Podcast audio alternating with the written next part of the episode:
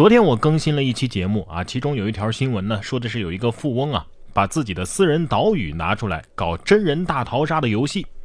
很多听众反映，哎，没听到这期节目啊，没看到更新了呀，哎，在哪儿呢？对呀，但是我自己却在专辑里面明明看得到这期节目啊，所以今天节目一开始啊，我就想问问大家，各位听众，你能看到我昨天更新的这期节目吗？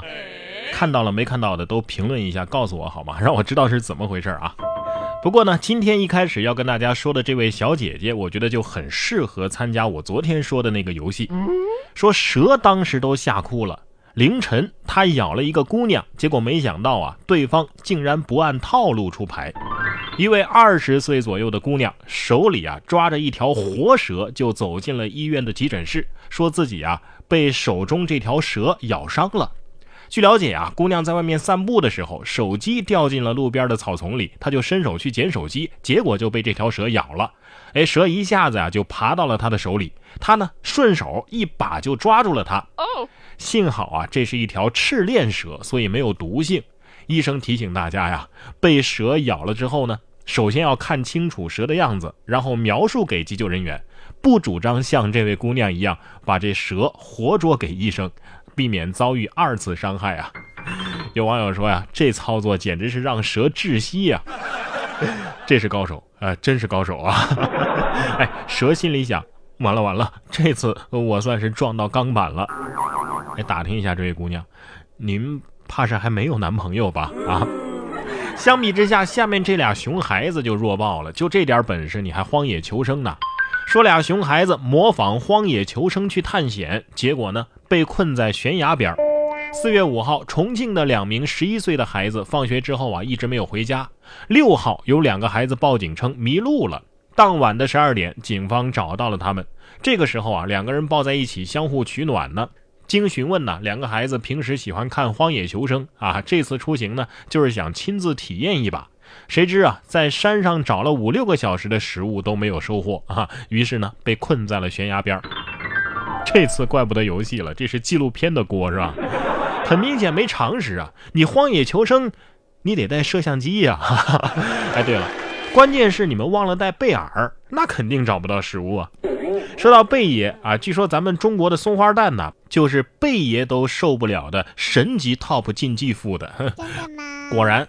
这下啊，有华人在海外卖松花蛋就被查了。意大利警方说呀，这玩意儿不适合人类食用。根据中国侨网的报道，意大利警方近日在一家华人店铺查扣了一批在他们看来不适合人类食用的食物，什么呀？松花蛋。警方总共查扣了八百颗蛋，里边除了松花蛋呢，还有咸鸭蛋。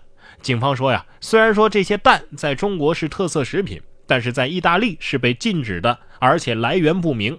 两名华人呢也被通报给了卫生机构进行处置。哼，那我就想问问你们对鲱鱼罐头的看法了。这松花蛋怎么了？至少比撒丁岛的活蛆奶酪好吃吧？啊？不过呢，就算是在正常的地方，你吃正常的食物，也难保说就没有危险。来听听真实版的锅从天上来。男子烧烤吃到一半，天降一口锅。四月十号。南京江北，王某在大排档吃烧烤的时候，忽然一口铁锅就砸到了自己面前。民警呢现场询问之后发现，原来啊是王某吃饭的时候无意间说起的话题，让隔壁桌的男子呢误以为是在说自己的父亲，于是就拿起店家的炒锅就砸了过去。经调解，这男子已经认识到自己的错误，并且当场道歉，还赔偿了店家一百块钱损失费。这是现实版，总有刁民想害朕啊！难不成全天下姓李的都被你包圆了啊？哎，我知道了，你肯定是在视觉中国上班，不然怎么会有这种想法呢？说到烤肉啊，真正的硬核烤肉其实是这样的，他用挖掘机吊车烤骆驼。骆驼有六百斤，总共花费了六万元。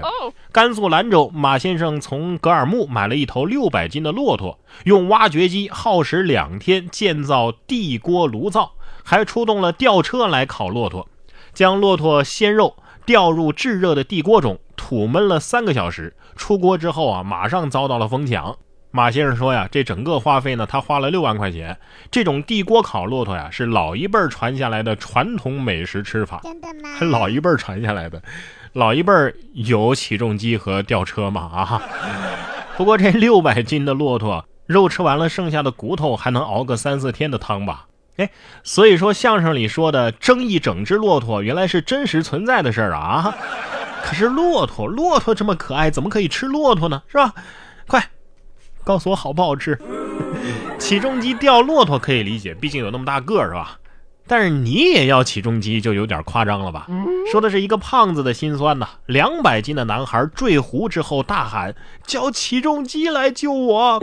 四月九号，辽宁阜新，一名两百多斤的男孩和父母在公园散步的时候不慎坠湖，父母多次施救未果，男孩呢就挂在景区救援船只的边上等待救援。最终啊。在六名消防员的帮助之下，这名男孩终于是成功的救上了岸，过程也是异常的曲折呀。起重机心想，捞个人还用得着我？男孩得说了，是啊，一般人救不了我呀。为了避免再次出现这样的情况，我觉得游泳健身你应该了解一下。下面这位男子啊，也该减减肥了，卡在护栏里一整夜，大声的呼救啊，被当耍酒疯。近日。山东汶上消防大队接到了报警，说有一个醉酒的男子被卡在了护栏上。消防员赶到现场之后呢，只见一个男子的一条腿卡在护栏上，抽也抽不出来。据了解啊，他这种状态已经持续了一整夜了。